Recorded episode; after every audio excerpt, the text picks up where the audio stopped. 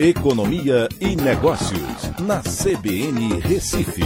Oferecimento Cicred Recife e Seguros Unimed. Soluções em seguros e previdência complementar.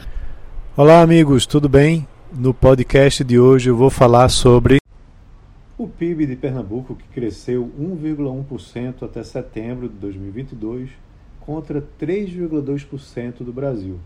A expectativa é que a economia pernambucana encerre o ano com um crescimento de 0,9%, abaixo do atual patamar acumulado do ano, que eu já mencionei, e também bem abaixo da expectativa de 3,1% para a economia brasileira.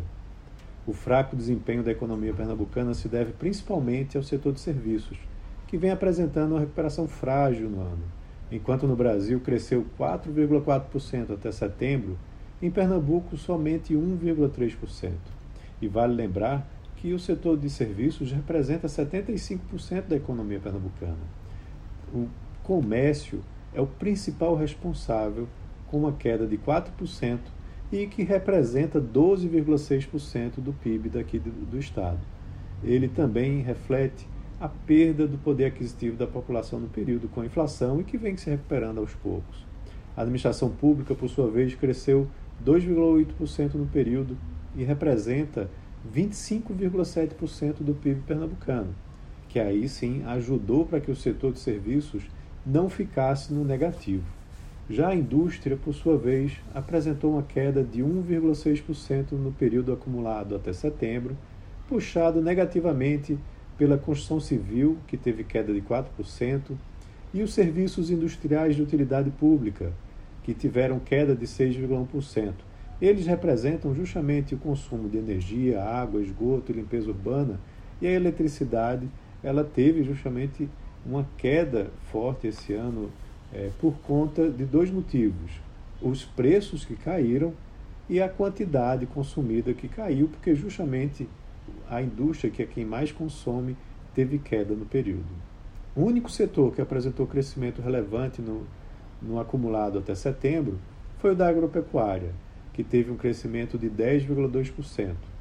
Apesar do forte crescimento, o setor representa apenas 5,3% da formação do PIB pernambucano.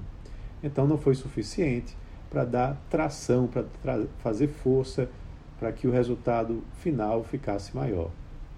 E aí, analisando 2020 a 2022, vê-se que a pandemia trouxe um impacto maior na economia pernambucana em relação à brasileira.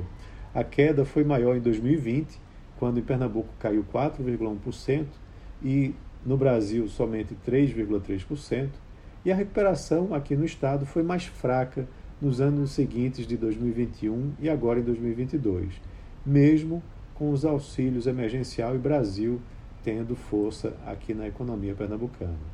E o desafio para o próximo governo é justamente o de reverter essa situação de crescimento mais baixo que a média nacional. Novas políticas de atração de investimentos e de melhoria na competitividade para se fazer negócios são estratégias urgentes a serem adotadas. Então é isso. Um abraço a todos e até a próxima.